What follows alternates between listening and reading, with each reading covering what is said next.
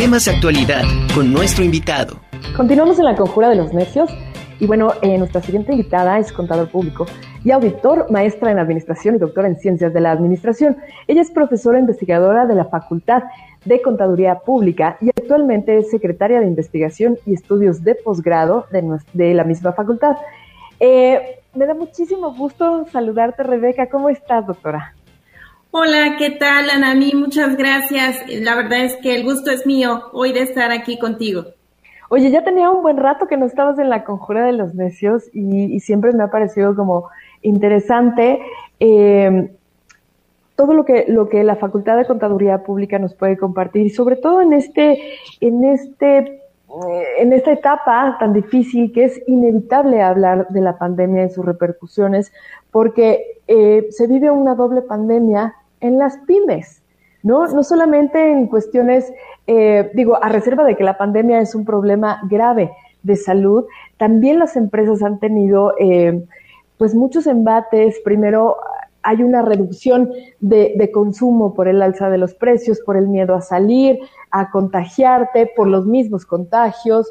Eh, de repente una ola de desabasto, después viene una ola tremenda de ventas en línea, bueno, de cualquier tipo de cosas, impresionante. Entonces, eh, creo que sí es mm, muy interesante escucharte ahora, porque en este sentido quisiéramos conocer qué es lo que pasa con las pymes.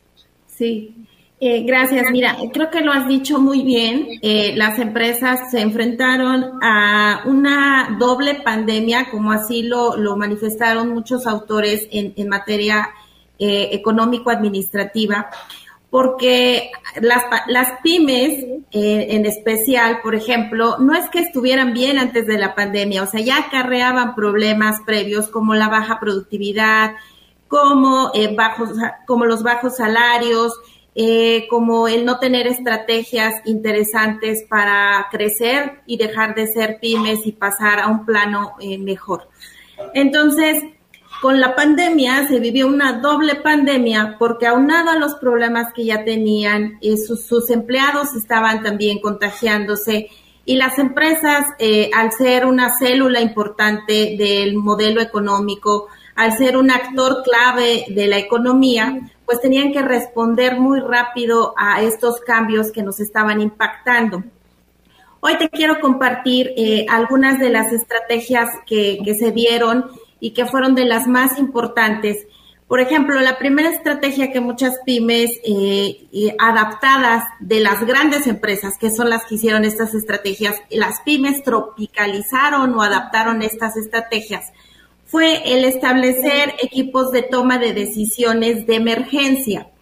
Eso, eso tiene que ver con que tuvimos un escenario muy volátil, muy cambiante y que las decisiones no podían radicar en una sola persona, sino varias personas tenían que aportar porque estábamos en un escenario que no habíamos vivido nunca, no teníamos un referente, las empresas estuvieron a ensayo y error y gracias a ensayo y error es como hemos salido adelante. Yo te podría decir que el hecho de que ahorita la nueva normalidad, como la estamos viviendo, pues seguimos así, ¿no? En ensayo y error. Y no está mal, finalmente es parte de este contexto, repito, no teníamos un referente y entonces las empresas necesitan un equipo de personas que respondan a todas las decisiones que se tienen que tomar de emergencia. Recordemos que al principio de la pandemia iban saliendo, por ejemplo, en Puebla, los decretos que decían cómo ahora se iba a actuar y eso obligaba a las pequeñas y medianas empresas a rediseñar la estrategia. Y eso nos lleva a la segunda, este, al segundo punto que fue muy importante para las empresas. Evaluar los riesgos y establecer mecanismos de respuestas para la emergencia, lo cual implicaba, por supuesto, el tener eh, comunicación e información positiva para empleados, clientes y proveedores.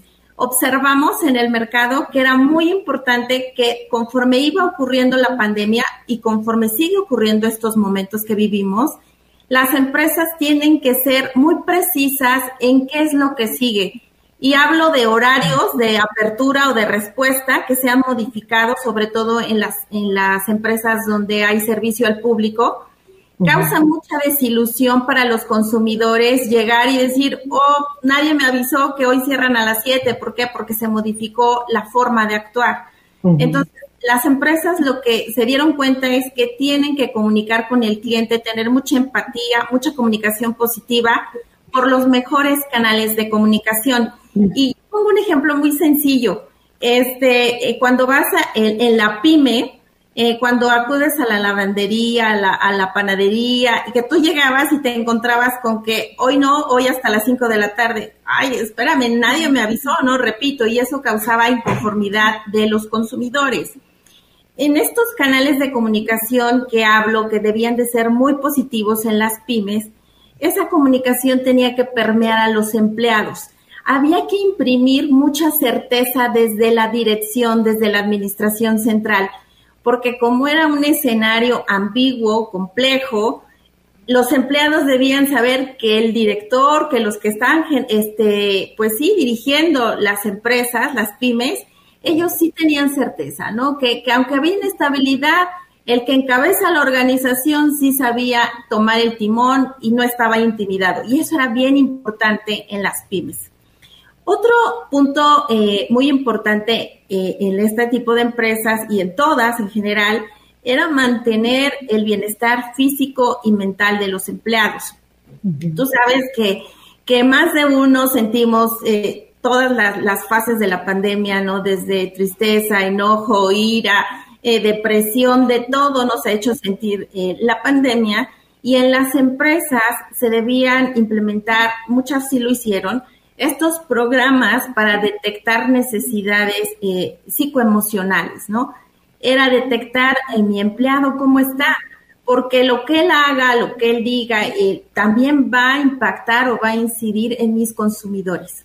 Entonces, si, si mi empleado está bien, recordemos que los empleados son el recurso humano, son el capital humano y gracias a ello puedo hacer círculos virtuosos. Otra de las estrategias que, que, fue muy importante fue centrarse en los planes de respuesta por los riesgos generados en la cadena de suministro. Como bien lo decías al principio eh, de esta charla, los problemas que, tuvimos fueron, primero, pues el confinamiento que implicó una, eh, una reducción del consumo y la reducción del consumo para las empresas implicó un incremento de los costos. ¿Por qué? Porque las empresas seguían pagando sus costos fijos, como las rentas, como los salarios contractuales, y pues eso era algo que no podían escapar, seguían pagando esos costos. ¿Y quién los iba a pagar si no había ventas? Eso, por supuesto, desgastó la liquidez de las empresas. Para eso debieron centrarse en planes de respuesta por los riesgos generados. Era hablar de planes de financiamiento, de reestructuras, de ver si teníamos préstamos y aparte teníamos los costos fijos, cómo podíamos salir de esa situación observamos que las pymes eh, cayeron o, se cerraron, o cerraron la cortina el 43%. Fue un dato muy duro, muy alarmante. Todos pudimos observar en la calle mientras cuando salías que sí, a ese negocio ya no existe, ese otro tampoco. Vimos cómo se iban cerrando las cortinas y de empresas incluso grandes que cuando vemos esto de que esas empresas grandes cerraban, decíamos, el problema no fue la pandemia, fue el detonador, ya, ya había problemas previos, porque cuando traías una sana, eh, unas sanas finanzas, la pandemia sí, por supuesto, ya no ganabas igual, pero no cerrabas. Entonces, por supuesto, sacudió a, en este caso a las grandes empresas y también a las pymes. Todas debieron implementar estrategias como las que estoy mencionando, Claro. ¿Sabes qué, doctora? Digo, es, como te decía, es un tema extremadamente interesante, no solamente eh, para las empresas, para las pymes, sino también a nosotros como consumidores, como lo, lo que dices, pagamos el, el, la renta, la luz de muchos negocios.